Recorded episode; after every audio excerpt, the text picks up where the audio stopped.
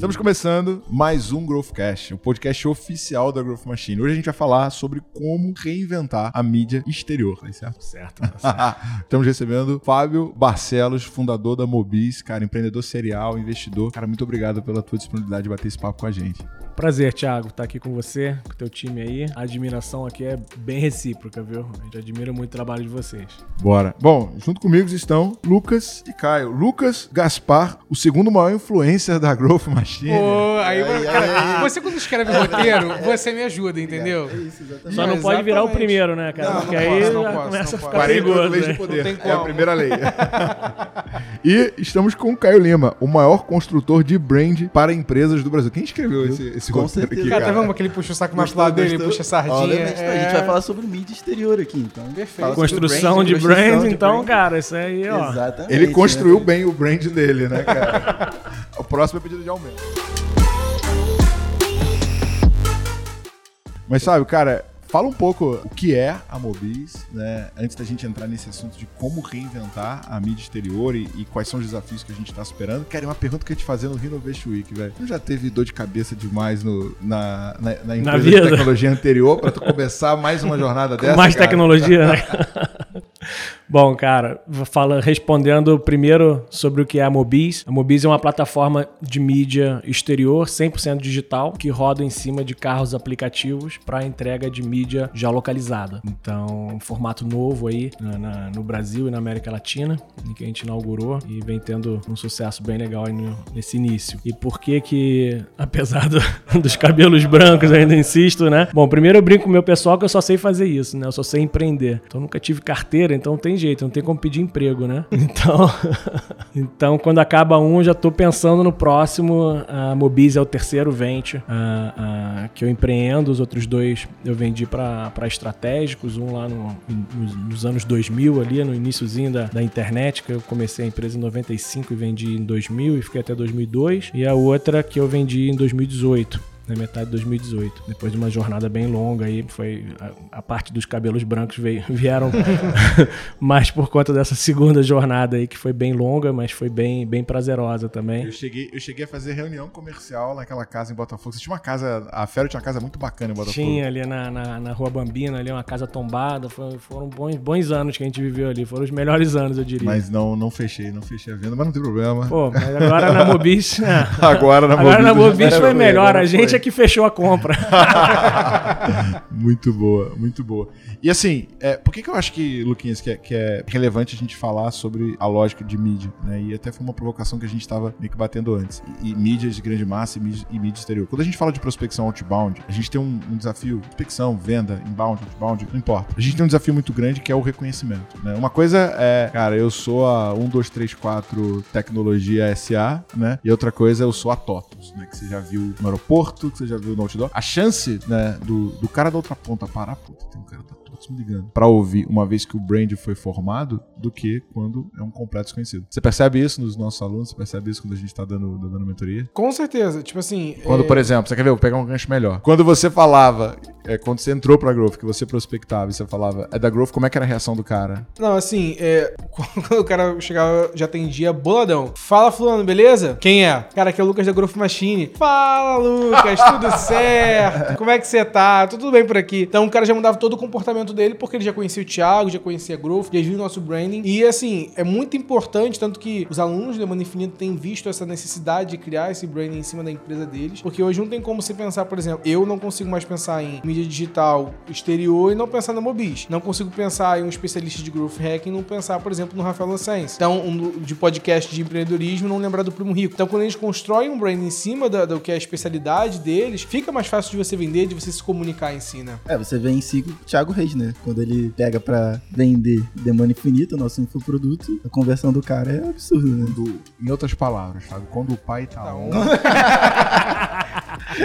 Ou a brincadeira é outra. Para, para, para, para. Antes da gente continuar com esse podcast que tá incrível, esse podcast é um oferecimento Pipe Drive. Pipe Drive, a plataforma de vendas multifuncional para aumentar a sua receita.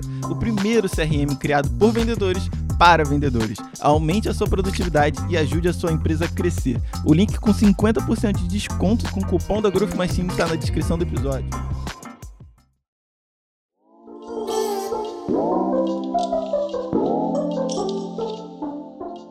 Mas, cara, assim, qual que é a tua visão, né? E você como investidor, que também senta do outro lado, na hora de assinar o cheque, quando você pega um- uma, uma potencial investida sua ou alguém fazendo pitch que não tá construindo brand, o que, que você acha que vai acontecer nesse cara no médio prazo? Cara, assim, todos os números mostram que o custo de aquisição de cliente cresce muito ao longo do tempo, especialmente para aqueles que não investem em branding desde o início. Então, uma coisa que eu posso dizer que próprio, a própria experiência que eu vivi com a Fero, né?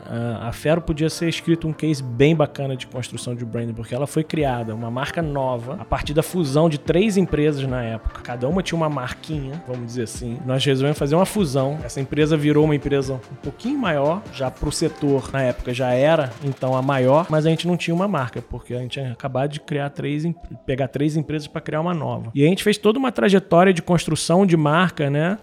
Desde o dia menos 30, vamos dizer assim, quando a gente começou a, a pensar a nova marca e o lançamento. E em pouco tempo a gente se constituiu, realmente a gente conseguiu comunicar os atributos do que a gente, a partir daquela fusão, estava criando de valor para o mercado, para os nossos clientes. E desde então a gente nunca perdeu isso. A marca só foi crescendo e assim, isso facilitava muito essa abertura de porta, a prospecção, a credibilidade que passa quando um cliente comprava da gente, né? A gente brincava que em dado momento a gente parecia a IBM do, do- do- do- da educação corporativa, que era assim, quando o projeto era muito complexo, cara, dá na mão da Ferolab, porque se der errado, ninguém vai jogar a culpa em você porque você contratou a Ferolab, entendeu? Mais ou menos quando o pessoal contratava a IBM pra, tipo, cara, se der, se der merda aqui, a gente tá protegido, né? E, isso é, e essa construção, assim, a gente, a gente carregou isso pra própria Mobis, né? Que é uma empresa que ajuda outras né, empresas na construção de marca, mas também como a gente posiciona a marca da Mobis e se preocupa com isso desde o princípio.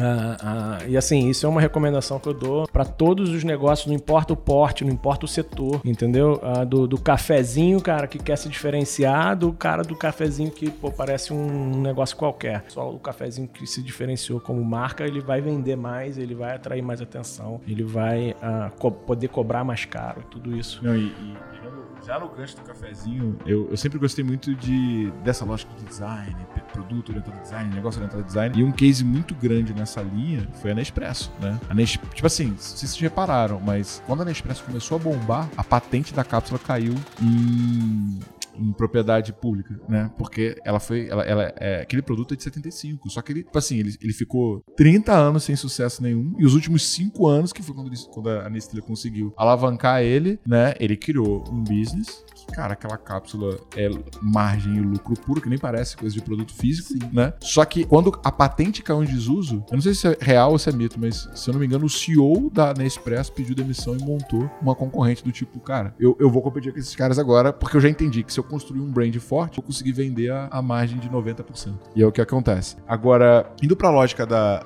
da mídia externa, da mídia de alto impacto e tal, a galera gosta de matar tudo, né? Primeiro o marketing morreu, depois o e-mail morreu, depois a ligação fria morreu. E a mídia externa? Está morta, não está morta? E o que, você está vendo de evolução nesse mercado? Cara, a mídia exterior ela é a única mídia que é tratada como mídia tradicional, cresce no mundo ano após ano nos últimos 10 anos aí. tá? Então ela ela tá longe de estar morta, mas ela tá passando por uma, né, e vai passar por uma disrupção muito grande com a chegada, vamos dizer assim, da, da, da tecnologia às ruas. Né? Então hoje na Mobis a nossa visão, e quando a gente escolheu entrar nesse segmento, a gente percebia que era um segmento com um potencial gigantesco, um mercado enorme, né? já movimenta aí no mundo em torno de 50 bi de dólares ah, só na mídia exterior ah, e faz parte de um mercado aí que é projetado para 2027 de praticamente de um trilhão de dólares, que é o mercado de advertising no mundo, né? pegando todos os formatos e tal do, do digital, a televisão, a rua, tudo. Então é um mercado muito grande e que a nossa visão é que a maneira como ele é operado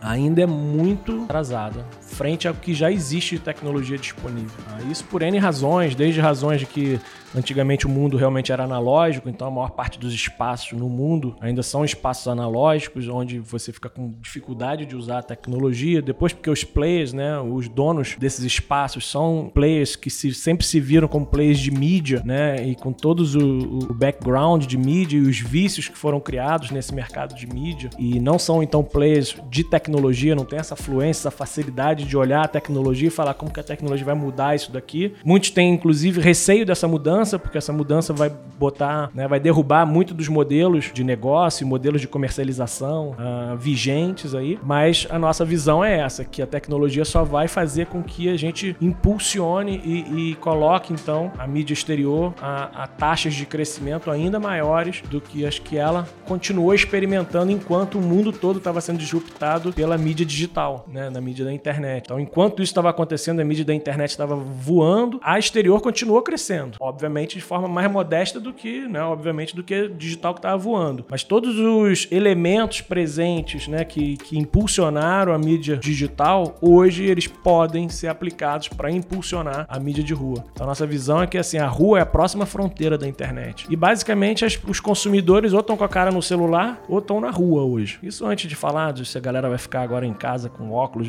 vivendo no metaverso e tal. mas assim. No assunto metaverso mas aí. assim, hoje, ou você tá né, com a cara no celular e nos próximos anos, né? 5, 10 anos isso ainda vai ser verdade. Né? Tem gente que tá dizendo que o celular vai acabar em 2031, né? Vamos talvez venham outras, venham outras coisas aí. Ou você tá vivendo a vida na rua. E a gente acredita nisso, cara. Que viver a vida na rua, ainda mais, né, quando finalmente a gente tiver superado esse, esse período difícil aí que a gente tá vivendo de, de pandemia, as pessoas vão estar tá sendo né, impactadas com muito mais inteligência, com muito mais recurso, né, com telas muito mais atraentes ao olho e, e com e possibilidade de captura de dados e tudo, segmentação, personalização da mensagem e tal do que do que o que era a mídia de rua, né, a mídia exterior até então. Então, assim, definitivamente a gente acha que não, que ela não está morrendo, que ela vai ter uma vida longa e diferente, mas bem longa.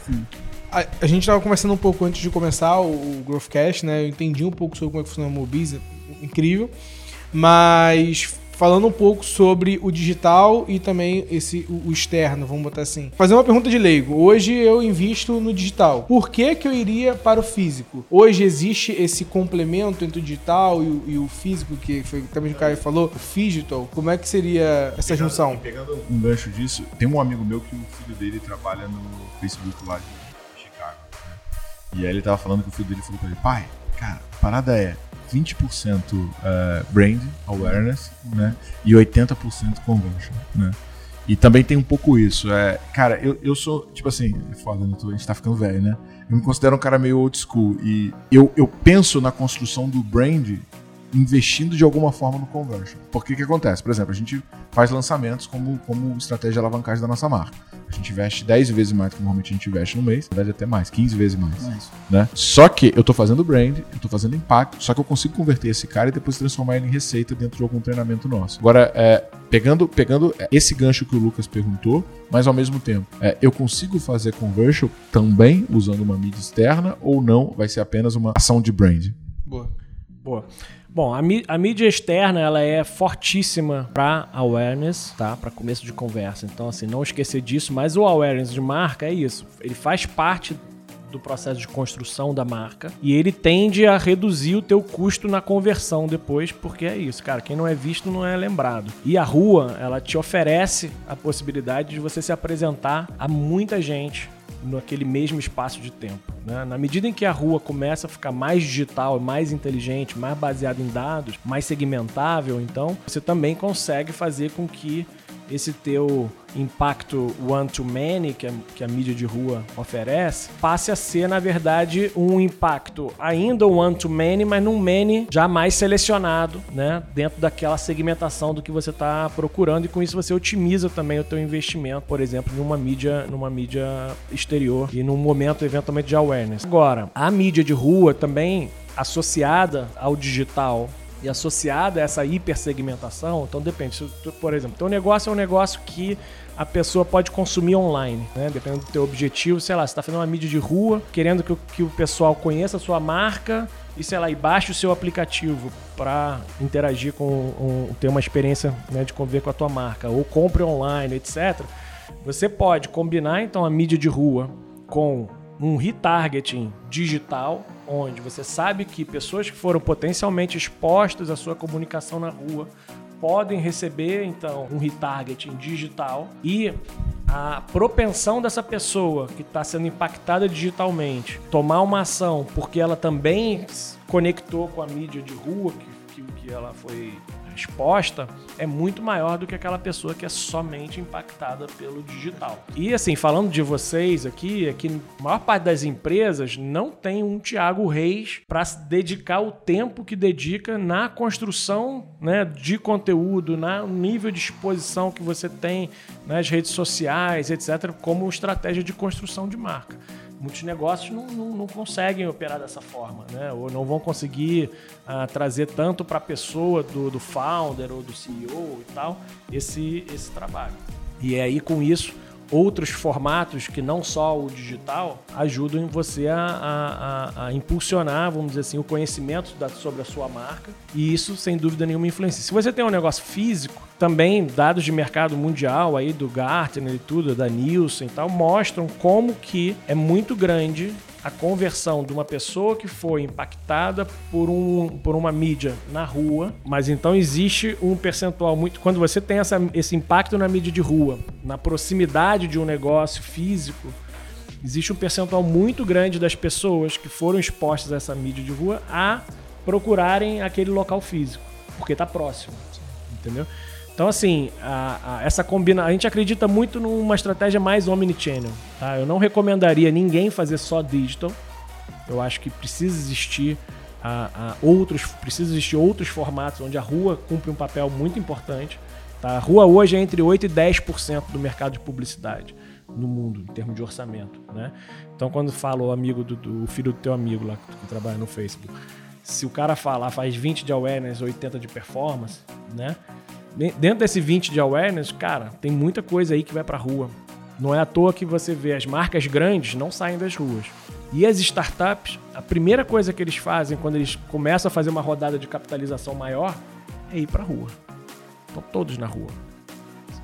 É a, primeira, é a primeira coisa que elas querem fazer. Por quê? Porque isso aí, a rua empresta uma credibilidade que o digital sozinho hoje não consegue muitas vezes emprestar, porque no dígito, cara, no, no final das contas, qualquer um pode estar ali. Né? Você não sabe se é só você que está vendo ou se é você e mais 5 milhões de pessoas.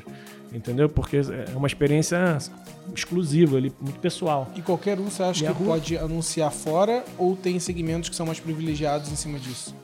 Cara, eu acho que tem, eu acho que tem segmentos, eu acho que a rua normalmente ela é muito boa para negócios B2C e B2B, onde o B que toma a decisão é muito parecido com o B2C. Então, assim, para PMEs, assim, se o teu business é um, é um B2B, mas para PMEs, a rua te ajuda muito, né? Ah, você vê aí startups, por exemplo, que são voltadas, que são fintechs, que tem a, a fintechs para empresa, fintechs para cartão de crédito para empresas. Mas por quê? Porque quem vai pegar aquela, aquele cartão de crédito no início e tal, cara, é tipo qualquer empresa de qualquer tamanho. E aí o, o, o, tomador de decisão ele é muito, ele é muito próximo do consumidor, né, do, do, do, B2C. E negócios B2C que são bem clássicos. Agora, ah, eu tenho um negócio assim, sabe, B2B de altíssimo valor e tal. Cara, eu acho que aí se você já é uma empresa grande, você citou a TOTUS aí no início. A TOTUS é uma empresa B2B, onde ela tem, agora ela tem um espectro muito grande, né? É, de, de perfis de cliente, né? Então, assim, ela sempre fez rua também, sempre fez aeroporto, principalmente, né? Porque o pessoal de negócio está ali. Então é, é, o que a gente estava conversando antes aqui. Também na, na mídia exterior existem várias verticais. Né? Então tem rua, tem mobiliário urbano, tem grande formato, tem metrô, tem aeroporto, tem shopping center, tem elevador. Cada uma dessas aí é tratada como uma vertical. Dependendo do teu business, uma algumas verticais dessas são mais recomendadas do que outras. Dependendo do teu cheque também, alguns formatos são mais recomendados do que outros. Né? E por aí vai. Não, assim, mas o, tipo assim, tem duas paradas. Uma, uma história famosa da, da Salesforce, né? É que o, o Bernie Uff, assim quando ele começou a Salesforce, ele é ex-executivo da Oracle, né? E o que, que ele fez, cara? Ele comprou um outdoor em frente ao prédio da Oracle, né? E botou assim, é, os carros. cuidado, dinossauros atravessando a rua. Sacou? tá ligado? É, lá, fora, lá fora a galera faz, faz campanhas assim com mídias assim mais Agressivo. mais agressivas, assim, né? Aqui no Brasil isso é menos comum. Mas, mas a gente que tem um formato geolocalizado, né? A gente consegue colocar que uma mídia apareça num raio, sei lá, de 100 metros, 200 metros, 500 metros de um ponto de interesse. Esse ponto de interesse, às vezes, pode ser as su- as suas lojas, por exemplo, ou esse ponto de interesse pode ser loja do seu concorrente. E você pode ter uma mensagem quando está próximo das suas lojas e pode ter outra mensagem quando está próximo cara, das é lojas do seu concorrente, né? Não, mas E sabe, você pode usar isso a seu favor. sabe como é que eu usaria no B2B, cara? Por exemplo, eu usaria muito pra account do B2B, B2Bzão, account base. Quero vender pra Coca-Cola. A Coca-Cola fica ali em Botafogo. Passar ele todo dia. Exatamente, Cara, você sabe. naquela região ali, horário do almoço. Começa a aparecer ali. Porque é da isso. Depois, quando o Lucão for ligar pra lá, falar que ó, aqui é fulano da Golf Machine, cada Coca-Cola, fala: Caraca, mano, parece transmissão de pensamento. Acabei de ser bombardeado na hora do almoço aqui, agora o cara me liga. Que coincidência. né? Não, e o, e o account base é isso, né, cara? Diferente do outbound, que eu tô indo apenas ligando, o account base, antes de eu ligar pro cara, eu começo a, a ciscar em volta. Pô, apareço no, no, no- no elevador, apareço na rua. O cara fala, meu irmão, não é possível. né? É, o- aquele show de É o Truman, né? destino, né? é o destino, né? Tô até com medo de não comprar agora. Agora, agora sim, Fábio, uma provocação que eu queria fazer, né? Porque a gente conversou um pouco sobre essa ponta de tecnologia e uma grande crítica que existe, né? E aí você já, você já deu meio que um spoilerzinho é, em relação a fazer é, a mídia externa é o- a baixa capacidade de rastreabilidade, né? Porque, cara, tem um. Eu falei desse livro que eu piro nele, que é os quatro, né? Que ele fala do produto Benjamin Button. Que quanto mais antigo o produto, melhor ele fica. Porque como ele usa muita inteligência artificial, dados, métricas para ir se retroalimentando, é que nem o Facebook. Quanto mais aquecido tá o teu pixel, quanto mais antiga a tua campanha, melhor ele vai entregar o teu anúncio. Principalmente se você tiver uma audiência grande. E já acontece, começa no início, o que acontece? O preço do lead lá em cima e com o tempo ele vai se otimizando e vai caindo. Cara, o que, que vocês trazem né, de tecnologia ou de arcabouço tecnológico para poder, ao mesmo tempo que eu dou um pouco mais de, de métrica e também assertividade de segmentação, eu consigo depois entender que eu impactei, que eu não impactei, o que que. E também, assim, o quanto que vocês estão olhando né, em relação ao roadmap para poder ter isso, né? Sim. Cara, isso aí é um dos, dos grandes, vamos dizer assim, gaps né, da, da mídia exterior em relação à mídia digital. Que esse daí, quando for plenamente resolvido, aí, cara, aí acabou. Aí a rua virou internet mesmo, 100%, tá? Porque, enfim, a tela já tá ali, as pessoas estão ali e, e- e- o que fez realmente o digital crescer como cresceu é a capacidade de, de rastreabilidade de resultados do, do digital. Que a gente já começou a fazer já, já na largada, né? Bom, tem esse lado prévio que você mencionou aí da, da hipersegmentação, né? Da- de você realmente segmentar, no nosso caso, como é móvel, é por geolocalização, dia da semana, faixa de horário, múltiplos criativos dependendo para cada coisa. Esse criativo perto da minha loja, esse criativo perto da loja do concorrente, ou, ou tal dia eu não quero aparecer, ou a temperatura subiu, mostra isso, a temperatura caiu, mostra aquilo, tá chovendo, não quero aparecer, tá sol pra caraca, mostra esse criativo. Tem um monte de coisa que a gente já consegue fazer na segmentação. Ah, e nessa segmentação também a gente usa dados, porque a gente sabe já, cruzando dados nossos e dados de terceiros, ah, qual é o perfil sociodemográfico das regiões da cidade e também ah, ah, como é essa movida urbana em termos de dias da semana. Tipo, o centro da cidade de segunda a sexta é uma coisa, sábado e domingo é completamente diferente. Né? Então você pode saber isso por bom senso, ou você pode saber isso, né? Peguei um exemplo fácil, mas você pode saber, saber isso baseado em dados e com isso então você ah, já otimizar a maneira como você vai aparecer na rua, porque aparecer dia da semana, meia-noite, uma da manhã no centro da cidade não faz sentido. Sábado, depois das, sei lá, 8 horas da noite também, eventualmente domingo, sei lá, né? Isso vale para a cidade toda. Quando a gente vai medir depois o que está acontecendo, Bom, primeiro que a gente consegue exibir, né, num dashboard muito parecido com o Google Analytics, assim, realmente onde, para onde foi o seu dinheiro, em que sentido? Olha, você queria aparecer, por exemplo, sei lá, na cidade toda, né? Tem muita marca que fala, ah, tem toda essa segmentação bacana, mas eu quero aparecer no Rio todo 24 horas. Tá bom, a gente faz também. Mas depois a gente mostra para ele o seguinte, olha, o seu dinheiro foi alocado, sei lá, tua verba aqui de 200 mil, 100 mil, sei lá, foi, foi alocada dessa forma aqui ao longo da campanha, bairro a bairro. Tanto dinheiro foi para esse bairro, tanto foi para esse, tanto foi para aquele, não sei o quê, porque tantas impressões foram uh, realizadas aqui, tantas impressões ali e tal. Depois, a gente já mostra também qual é o impacto potencial que se conseguiu. Né? Então, uh, nesse bairro aqui, durante a campanha toda, você obteve, sei lá, de, de, de desse um milhão de vezes, sei lá, que você ia aparecer, vamos chamar assim, você apareceu 100 mil vezes, dessas 100 mil vezes você conseguiu um milhão e meio de, de possíveis impactos. É, por que, que a gente chama de possíveis impactos? Porque o impacto na mídia exterior hoje, ele ainda não é medido naquele impacto tipo que a gente chama de eyeballs, assim, de saber se, se o cara estava olhando para o anúncio na hora que foi exibido, né? Não que não exista tecnologia para isso, até já existe, mas a tecnologia também está chegando pouco a pouco, né?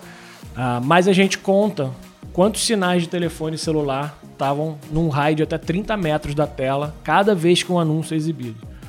Caraca, isso aí. Isso aí. Isso é maneiro. Tá, então isso só é isso daí para o mercado, que é um mercado que vivia no escuro e que todos os dados de impacto são base, eram baseados em dados do passado, muito estáticos e, e feitos por uma amostragem muito pequena em relação à, à cidade como um todo só isso daí a gente já está entregando, sabe, uma proximidade da realidade muito grande.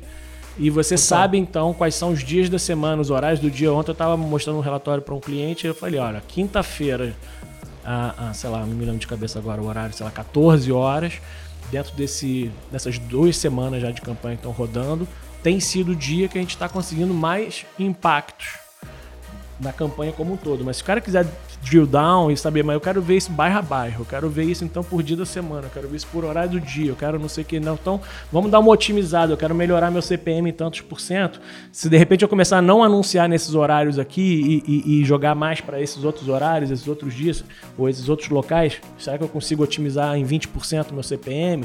Você tem como simular isso daí com dados e realmente ajustar a campanha de acordo. E hoje você cobra por view? Como é que você cobra? Você cobra por tempo de tela? É, é como se fosse por tempo de tela. Cada vez que, que uma marca aparece, né? Uh, uh, dura 8 segundos o nosso anúncio e ele paga alguns centavos por isso daí. Aí normalmente as marcas compram, então, sei lá, um pacote, sei lá, um milhão de vezes, 500 mil vezes. Isso varia. Tem cliente que, sei lá, vou fazer um lançamento de uma loja em tal bairro e eu quero durante 15 dias, sei lá, fazer um boost aqui no entorno do bairro, né, aqui na loja para falar que eu estou abrindo uma loja nova, sei lá das quantas. Aí o cara vai comprar uma quantidade que, obviamente, ela é muito para aquela região, naquele período de tempo, mas é menos do que uma marca que faz uma campanha, sei lá, de um mês, dois meses e na cidade inteira. Né? Então você tem essa flexibilidade igual no digital. No digital você consegue começar. Tanto que a gente tem cliente, cara, que assim, que faz campanha de 100 mil, 150 mil, 200 mil no mês e tem cliente que hoje, cara, o hiperlocal que a gente chama, que com mil reais ele consegue aparecer ali só no entorno da loja dele naquele bairro e ele vai pagar pelo número de vezes que ele, que ele apareceu. E fechando com essa questão do, do, do, da métrica de resultado, aí obviamente também do lado do cliente tem um trabalho importante que ele precisa fazer, porque, por exemplo, a gente consegue indicar para ele, ele consegue acompanhar se houve, por exemplo, uma das coisas que mais acontece, que é o que chama de, de, de de um lift de branded search, né? Então assim, se houve um aumento da procura no Google por aquela marca. Porque antes a pessoa procurava então, sei lá, o que, que ela quer fazer, para ver que empresas fazem aquilo. Daqui a pouco, você está com a campanha na rua, você começa a ver que, sei lá, nesse mês, dois meses que você teve com a campanha na rua, no Rio de Janeiro, a tua busca aumentou, sei lá, 30% pelo teu nome. Entendeu? Isso tem uma razão, porque a galera começa a ver teu nome, começa a ver o que você faz, o cara, a primeira coisa que todo mundo faz é, pô, deixa eu ver isso aqui, pá, já dá uma bugada. Né? A mesma coisa também é o número de acessos direto, né? Pela URL. Então o cara sabe, ah, é Growth Machine, então vai tacar lá um Growth Machine com BR, ele imagina que seja a URL já vai cair direto no teu site. Então você consegue mensurar isso daí. Agora, para isso precisa ter o outro lado também do cliente acompanhando né? Do tipo, cara, você quer acompanhar resultado? E aí vai, desde marcas que estão fazendo para puro awareness, assim, do tipo, cara, eu sei que eu tenho que fazer, eu sou uma marca grande, eu estou fazendo, não sei o quê, mas eu, assim, me mostra o relatório de impacto, já estou mais do que feliz, nunca vi isso. E tá bacana, tá ótimo e vida que segue. Eu confio que esse impacto aí já gerou, já mexeu o ponteiro. Tem marca que encomenda pesquisa, sei lá, com Cantar Ibope, com outros institutos para mensurar mesmo e ver, pô, então eu tive tantos por cento de, de, de, de awareness espontâneo de marca nesse período e tal, pô, bacana, então vi funcionando. E tem, quando você vai ficando menor, o cara é mais né, interessado em ver. Então, essa, essa experiência que a gente vem vivendo com marcas locais, aí o cara já começa a medir, olha, então começa a acompanhar se você, quantos clientes novos você conquistou, começa a acompanhar quantos clientes a mais entraram na sua loja, entendeu? Começa a acompanhar, usa um cupom no criativo e, e vê se o cara cita esse cupom quando ele chega na loja, entendeu? Ah, porque se, se for um, um, um cupom que só estava na, na, mídia que passou na rua, você pode fazer um link direto. Ou cria uma landing page com uma URL fácil de lembrar, mas é uma landing page que você não está divulgando em outros lugares, para ver se alguém se interessou em procurar. Ou fa faz uma estratégia no, no, no, teu, no teu AdWords, de modo que algumas palavras que meio que o teu anúncio está induzindo a pessoa a procurar, estão bem ranqueadas e as pessoas então vê quanto se, se, houve um aumento na busca por essas palavras que te levaram ao teu site. Então tem um monte de coisa que dá para que dá para fazer. Fábio, a minha percepção assim é tem dois grandes desafios. Né? O primeiro é que, tipo, cara, se, se, você fizer mais do mesmo, independente da mídia que você tentar utilizar, você vai ter resultado mediano. Né? E a outra coisa é o quanto que a combinação de ações em conjuntos pode alavancar o resultado do cara. Porque, por exemplo, sei lá, eu sou uma. Eu vendo aquele Yogoberry, né? E aí eu vou lá e boto anúncio de Yogoberry. E aí faço anúncio de Yogoberry, eu não consigo ter tracking desse negócio. Mas assim, fruta com iogurte, e vou lá e otimizo dentro do meu ad, eu compro fruta com iogurte, que ninguém anuncia, né? Uhum. E impacto todo mundo com essa que eu. Cara, eu já consegui redução de CAC, construção de brand e aumento de conversão. É, é, por, é, essa, essa é, é, que dá trabalho, né, cara, fazer as coisas. Não, pensar, né? dá trabalho, né? Então, assim, a gente fala, cara, não tem, não tem assim, tipo, a, a, solução mirabolante ou não sei o quê. Se fosse tão fácil, ah, não sei na Mobis durante um mês, pô, bombou meu negócio. Cara, eu tinha resolvido o problema da humanidade. tipo, cara, nem precisava de Growth Machine mais, entendeu? Então, assim, cara, a vida não é tão simples assim. Então eu falo para todo mundo, cara, ah, eu quero fazer um mês de campanha e ver o que, que vai acontecer. a primeira coisa que eu pergunto é o que, que você espera que vai acontecer? Um mês, né? Um mês. Só me conta, porque a gente alinha expectativas, né? Ah, eu quero dobrar as vendas. Cara, não é, a vida não é assim tão fácil. entendeu? Ah, ah, então, da mesma maneira, ah, resolvi investir aqui no Google um mês e ver qual é. Cara, ninguém faz isso. Entendeu? Você investe um mês no Google, aprende, vê o que deu certo, o que deu errado, refina, muda, bota mais uma grana. Pô, isso que deu certo só com dinheiro no que deu certo, isso que deu errado, pô, deixa de fazer, vai pro próximo. Mas você vai aprendendo, né? E, e, e, e você, não, você não desconfia do tipo, será que o Google dá certo, não sei o quê. Ah, ah, ah, você desconfia de você. Se não deu certo, você joga a culpa em você. Né? Ah, eu fiz errado.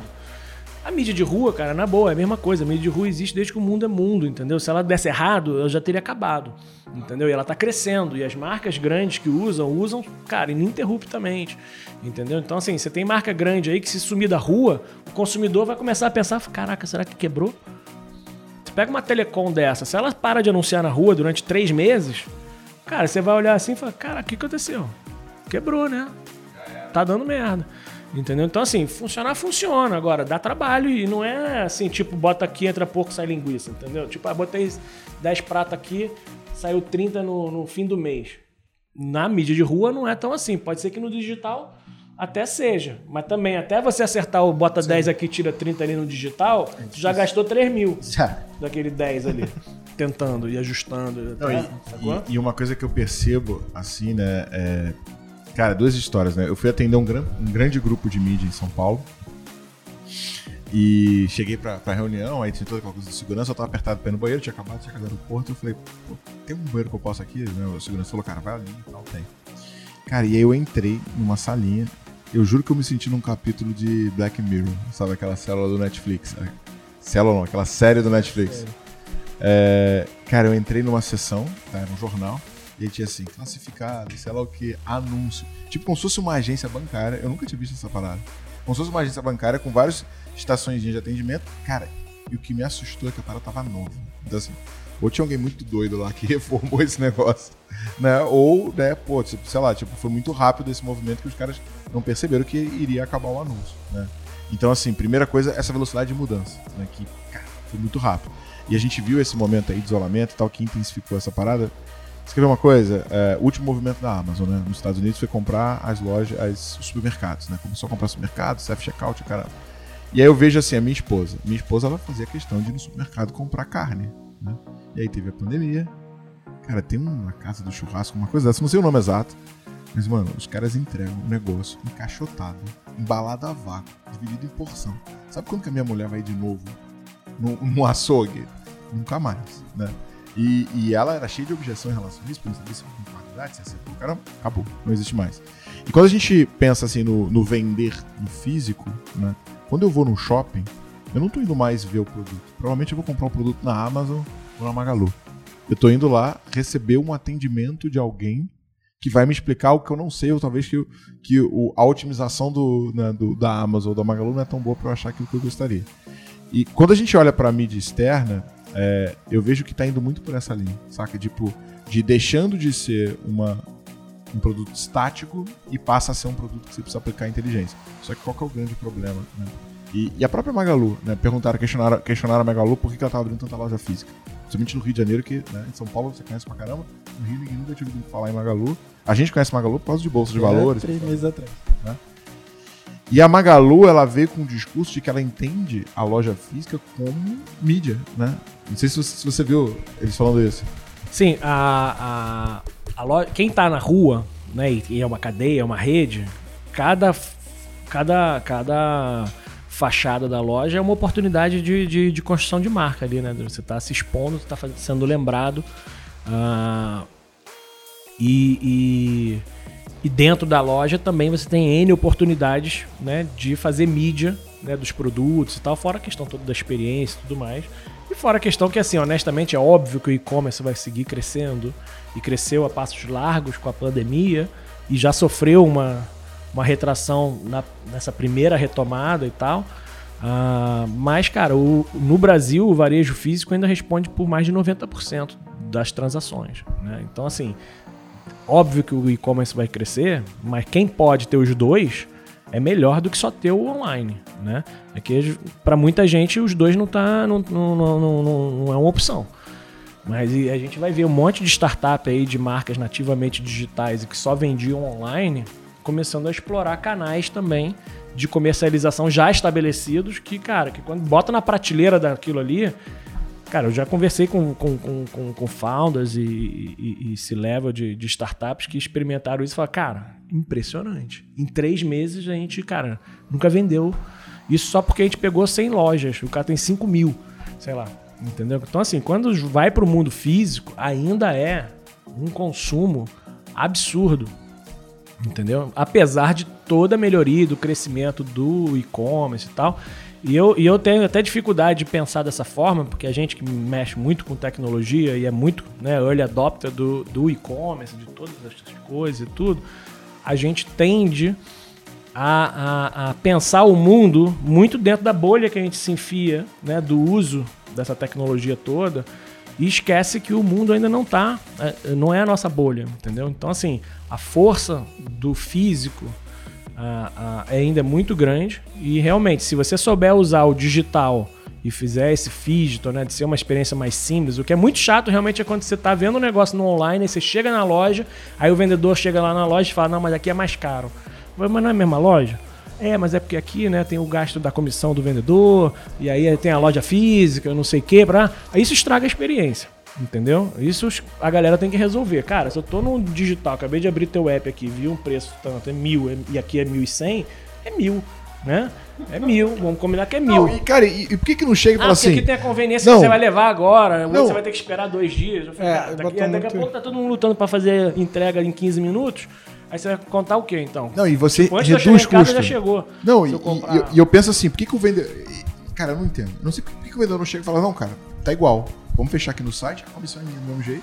É. Ah, pô, tem 100 reais é, a mais. Tem que ter uma questão, é, não, tem que ter uma coisa na política. Eu já tive, do, do, eu já tive do, experiência de loja física na qual eu entrei no site, na frente do vendedor, e o vendedor me deu o valor da, da e eu ainda, ainda vou falar mais. É, Você falou sobre a Magalu. Eu fui recentemente numa loja da Magalu. Tava precisando comprar travesseiro, que ia chegar um monte de gente lá no novo lá em casa. Eu preciso comprar travesseiro. Cheguei lá, o preço era o mesmo, tanto no aplicativo quanto no presencial. E o vendedor ele falava, cara, eu vou comprar aqui. Ele abriu o aplicativo, ele comprava pelo aplicativo, botava para retirar na hora. Eu ia pagar num lugar e depois eu retirava pro lugar com ele. Então a experiência foi muito boa porque tudo que eu queria comprar pelo aplicativo eu pude comprar no presencial até mais. Eu fui para comprar o travesseiro e comprei outras coisas porque estava o mesmo preço e eu poder levar na hora. Pois é, mas, mas, mas, é isso. Então a Magalu ela sempre ela se destacou muito rapidamente, né, com, com o uso da tecnologia, Sim. o e-commerce dela, não sei o quê, mas nessa experiência assim se fazendo valer dessa, dessa rede já estabelecida de, de lojas físicas, mas criando uma experiência seamless, né, cara? Que o digital promove o físico e o físico promove o digital. E, e, a chegada dela no Rio era isso. Realmente aqui era um vácuo, né? No, no, no, de loja da Magalu, né? Fazendo com que a própria marca da Magalu ficasse enfraquecida num segundo mercado a, a, a, do Brasil, que é o Rio de Janeiro. Né? Porque assim, o carioca não, não via Magalu na rua. Entendeu? Então, assim, não à toa a chegada dela foi uma chegada meio triunfal, né? Usando bastante de mídia exterior, inclusive até o Cristo ficou azul, né? De Magalu.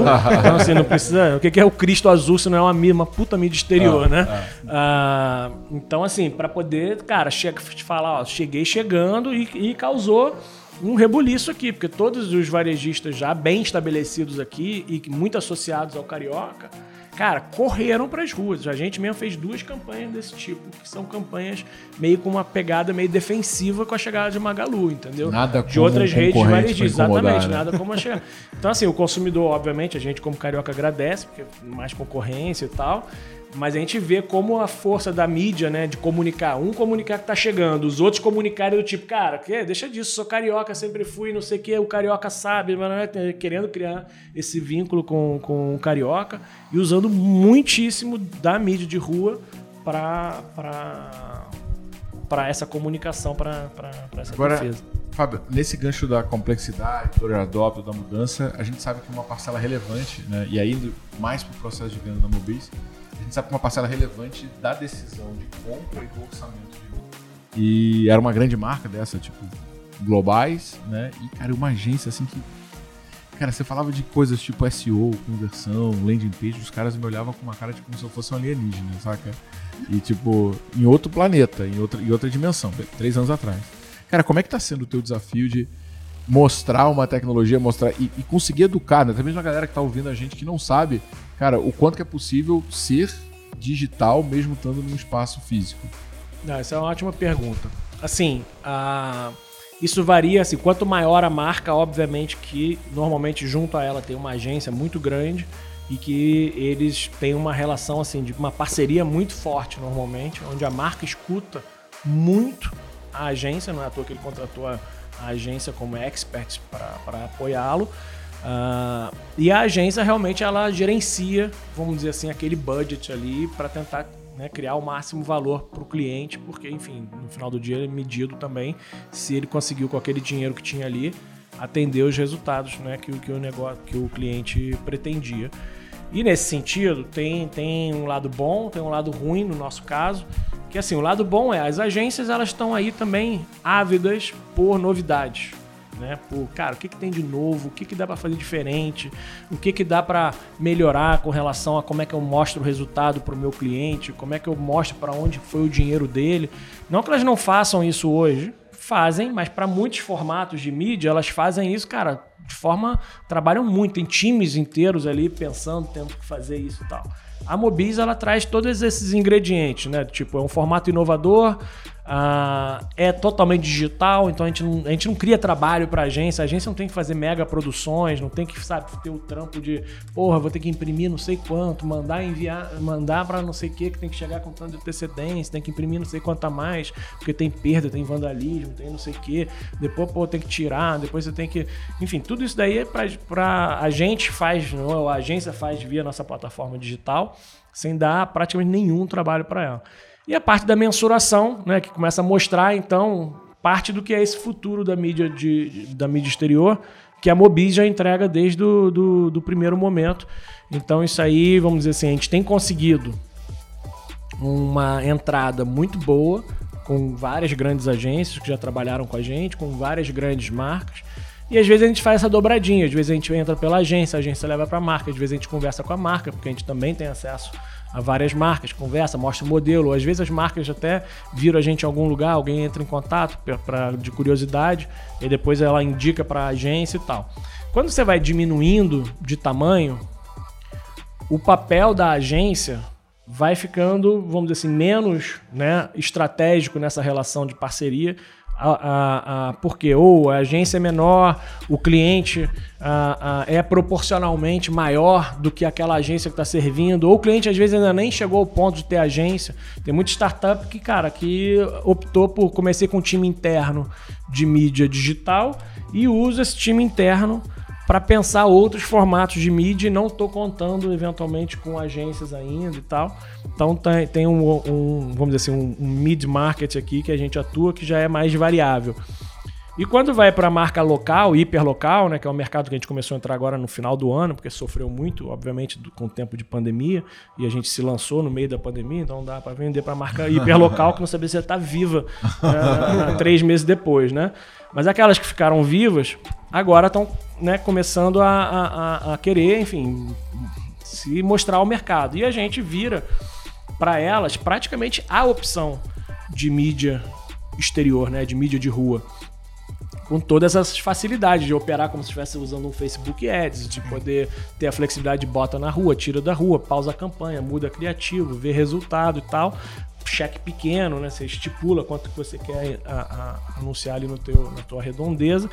E isso faz parte, sempre fez parte da visão da Mobis, da gente ser um player que, na verdade, vai desbloquear um mercado de não anunciantes de mídia exterior. Então a gente vai ter o grande anunciante, o médio anunciante e o pequeno anunciante. Cada um tem uma relação diferente com a existência da agência e tal. E para cada um tem uma estratégia de relacionamento diferente. Né? Quem vende para o cara grande e que tem agência grande e tal, é um perfil de, de, vendedor, é um perfil de relacionamento, como a gente se comunica, como a gente prospecta, como a gente faz, que é completamente diferente do cara que vai vender, sei lá, para 50 marcas em Copacabana, por exemplo. Né? E, e que já, já é um modelo mais de, que a gente está que a gente tá testando mais de field sales, literalmente mesmo assim, que é um modelo meio tipo porta a porta, assim, faz uma prospecção ali, a prospecção é em loco, e aí depois entra no funil e aí vai trabalhando, não sei o quê. E é uma formação de mercado também, ainda é um mercado que vai né, aprender a usar a mídia exterior, mas que a gente confia muito que, que pode ser um, um, um, um caminho um caminho bacana tanto para mobis quanto para os anunciantes. Cara, animal. E, e o que é legal né, desse, dessa pegada é que, além de você estar tá disruptando o mercado, né, e aí é, é, desconfortável, mas quem vence a batalha toma, né? Então isso tem um ativo. E ao mesmo tempo que você está viabilizando, às vezes, a sobrevivência, né, cara? Uma, uma, uma, parada que eu tenho implicado muito no meu Instagram é que a franquia que mais cresce no Brasil é a Lugo, né? Você vê ela todo lugar que você vai tem lá uma plaquinha dessa franquia ganhando espaço. E, cara, parabéns pelo trabalho, porque tipo, poucas pessoas se preocupam com os pequenos e estão fazendo um, um mecanismo para viabilizar a sobrevivência deles. É, a, gente, a gente acha que a tecnologia ela sempre vem a serviço a, a de viabilizar mercados que antes não eram viáveis. Né? Então a gente desintermedia, a gente digitaliza, desintermedia, facilita, torna mais acessível e tudo isso. Então, assim, eu acho que a tecnologia, o grande papel dela é que ela viabilizou uh, um sem número de negócios, né, de novos negócios e tal. E as pequenas empresas, no fundo, no fundo, elas são, né, especialmente aqui no Brasil, elas são responsáveis por maior parte da geração de emprego, maior parte do PIB do país, né? Uh, então, assim, a gente encontrar um, um, caminho usando a tecnologia que a gente possa ajudar aquele negócio do bairro gerar mais tráfego na loja dele, ou a gerar mais tráfego no e-commerce também, porque tem muitos negócios desses que estão indo para o digital em termos de loja virtual e tal. Mais recentemente, tudo isso. Uh, isso a gente sabe que está contribuindo para o desenvolvimento né, da, desses negócios, geração de emprego, geração de renda, crescimento do país. E, obviamente, é um ótimo negócio para a Mobis, porque é um negócio, cara, que é isso. A gente quer ser como se fosse um, um Google, Google Ads das ruas, entendeu? Então o Google Ads vende, cara, desde o cara que bota cheque de milhões por mês ao carinha que pinga ali, né, 50 prata, 300 prata, 500 prata por mês e faz o negocinho dele girar. Cara, Muito muito, legal, é, Fábio. Tipo, acho que eu vou fazer uma pergunta meio de leigo agora, mas eu acho interessante e algo tipo assim que eu vejo vocês batendo muito no site, até em propaganda de vocês, que vocês ajudam também a Ubers, é, como é que é? Motoristas de aplicativo, é, fazer essa renda extra. Então, tipo assim, eu acho muito legal também a gente você poder falar um pouco sobre isso. E também na relação de geolocalização, a pergunta leiga agora veio a pergunta leiga agora. É, na questão de geolocalização, que você falou assim: ah, eu quero fazer uma campanha no centro da cidade, tal hora, com um nicho específico, de segunda a sexta e tudo mais. Como você faz essa geolocalização se você trabalha com motoristas de aplicativos, né? Se você tem carro próprio que roda tal hora, ou como é a comunicação entre a Mobis e o pessoal do carro de, de aplicativo, para eles estarem rodando na hora que você quer, aqui, com um anúncio tal e por aí vai. Legal, ótima pergunta. Ah, bom, do lado do, do- da, da, da nossa relação com os motoristas, realmente a criação da Mobis, inclusive, se deu por uma visão nossa de que a gig economy hoje ela representa uma plataforma gigantesca em cima da qual você pode desenvolver novos negócios e novos negócios que sejam win-win, quer dizer que você ao mesmo tempo está criando um negócio novo bacana, você está ajudando aquele profissional a melhorar a renda dele, porque a gente sabe que ele sai de casa cedo, volta para casa tarde, trabalha por conta própria, não tem muitas garantias ou nenhuma garantia, rala pra caraca, faz o dinheiro dele, gasta uma boa parte desse dinheiro que ele faz para poder viabilizar o, o, o- modelo de trabalho dele. E a gente viu aí, né, para o negócio da Mobis, essa questão dos motores de aplicativo como algo em que a gente teria uma proposta de valor no-brainer para eles, assim, cara, você vai continuar fazendo o que você faz, só que hoje você só ganha dinheiro levando passageiro do ponto A para o ponto B com segurança e cortesia. Agora eu vou te oferecer uma outra forma de ganhar dinheiro que você não vai ter que fazer nada mais. Então você não tem que fazer investimento, você só tem que continuar dirigindo, você não vai dirigir mais horas. Pelo contrário, eu espero que você comece a dirigir menos horas porque você tem essa renda a- a- adicional e que isso te ajude no teu, no teu orçamento. E hoje, realmente, nossos parceiros eles conseguem com a gente um acréscimo de renda líquida mensal aí na casa de 25% a 30% de acréscimo. Legal. Então isso faz bastante diferença. A gente tem uma relação bem parceira com, com, com eles. Eles assim admiram muito a Mobis, sabem do esforço que é né, o lançamento de, de, de uma nova, de um novo formato de mídia, com tanta tecnologia, né? Tem muita gente que inclusive entende mais do, do, do setor e fala, cara, trabalhar com mídia exterior já é difícil. Imagina um negócio em cima de um carro andando para lá e para cá. Então, assim, a- essa relação é bem bacana com eles. Num outro, numa outra parte, nu- numa outro eixo nosso muito importante, que é a gente acredita que as marcas podem contribuir para uma mudança do, do modelo hoje de, de, de transporte né, das pessoas pelos grandes centros urbanos, inclusive nessa, nessa travessia da, da parte toda de mudança de, de combustível, eletrificação, etc. Enquanto isso não está acontecendo na velocidade até que a gente gostaria, a gente hoje já reverte parte da nossa receita com mídia para neutralizar a emissão de carbono dos carros dos nossos parceiros. Então, 100% da, da, da nossa frota de parceiro tem, tem a, a neutralização de carbono patrocinada pela Mobis, pela reversão de parte do dinheiro, obviamente, de receita de mídia de clientes nisso. Então, as marcas que anunciam com a Mobis estão ajudando duplamente. O motorista, porque a gente termina sendo uma mídia de impacto social, porque gera uma renda extra para quem precisa. Ah, o meio ambiente, porque a gente está zerando a, a emissão de carbono via compra de créditos de carbono de projetos aqui na Amazônia. E o terceiro ponto que é também a gente favorecer né, o desenvolvimento de cidades mais inteligentes. Então a gente recentemente fez uma parceria com o Cora, a gente ganhou o terceiro prêmio de inovação do Cora aqui do Centro de Operações do Rio, onde a gente integra hoje nossas telas com o Centro de Operações do Rio, onde mensagens com relação ao estágio operacional da cidade, mudança de estágio operacional e de incidentes e ocorrências que acontecem em locais específicos da cidade, a gente transmite diretamente para as nossas telas para manter a população informada. Isso é só o iníciozinho, né? No futuro a gente quer transformar esses automóveis num grande hub de sensoriamento urbano, onde a gente coleta dados importantes da cidade para que a cidade possa se planejar e tomar decisões ah, ah, ah, pelos agentes públicos mais bem informadas e tal para desenvolvimento de cidades inteligentes.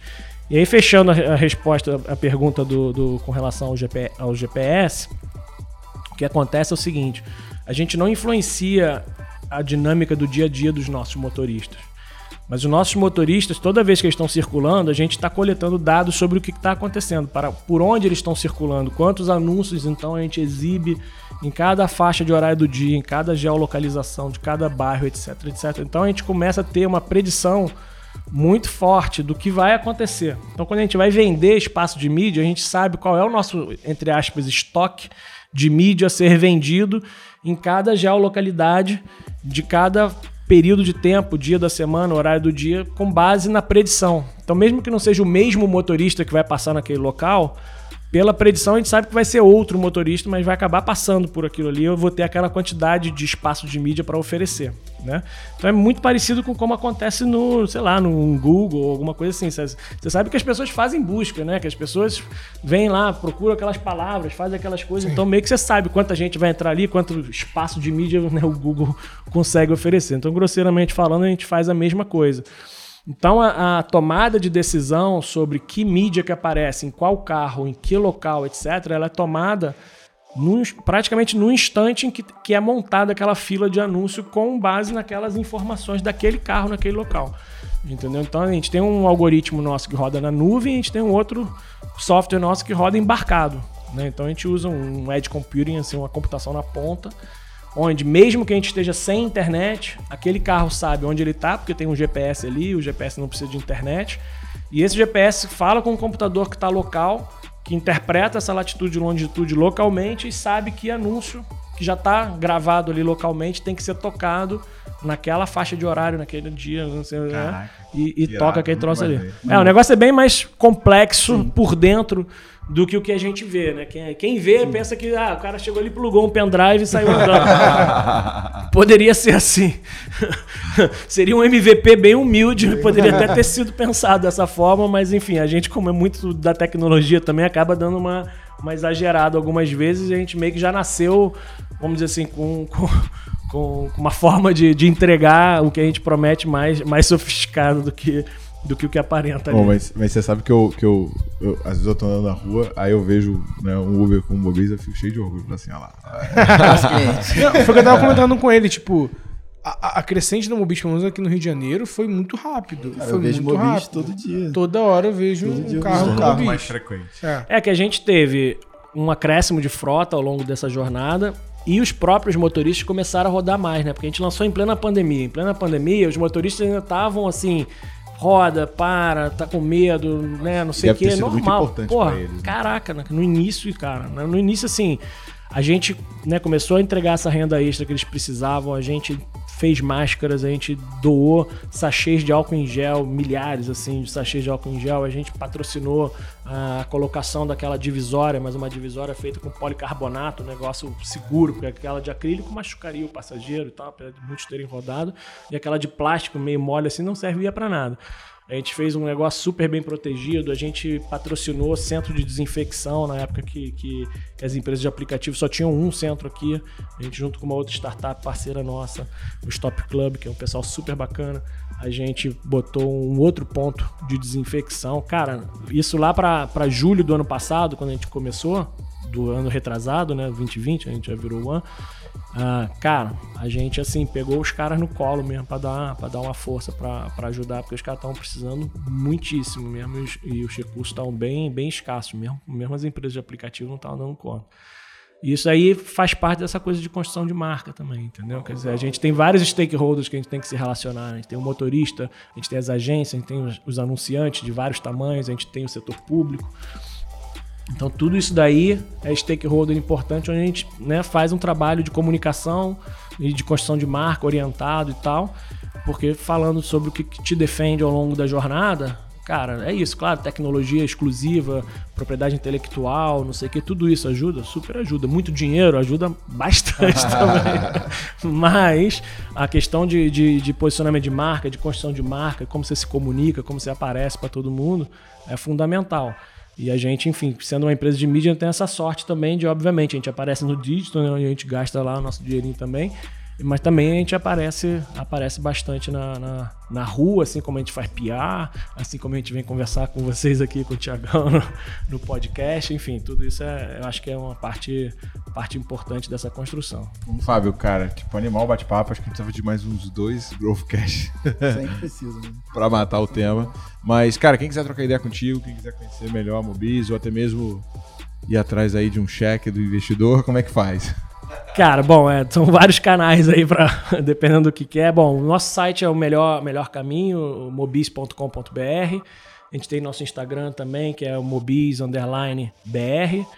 A gente tem nossa página na, na, da, da, da Mobis no LinkedIn também, onde a gente, enfim, interage com muita gente aí, principalmente B2B, investidores e tal. E, enfim, o meu e-mail é bem fácil, né? Aquela bom de começar a empresa do zero, criar a empresa. O e-mail de founder é fábio.mobis.com.br. então, uh, também é um canal que a gente pode, pode conversar. A gente está aberto. E você, cara, como é que eu te encontro, Lucas Gaspar? Ou segundo uma segundo influência. Ele quer te passar, cuidado. Não, calma, meus planos estão vindo aí. Mas você pode me encontrar tanto no LinkedIn quanto no Instagram, arroba Lucas Gaspar. Ele produz conteúdo todos os dias. E você? Caio Lima no LinkedIn e caio.lms no Instagram. Cara, vem cá, se eu, se eu te levar pra Maldivas, tu vai platinar o cabelo? Cara, putz. Pô, platinar o cabelo até eu fui pra poder Maldivas, pelo amor de Platina, Deus. platina. Pô, tô fazendo mais Eu coisa platino. pra, pra voltar lá. Eu platino, eu platino. É platino. isso aí, galera. Até o próximo Growthcast. Até o próximo programa. Valeu.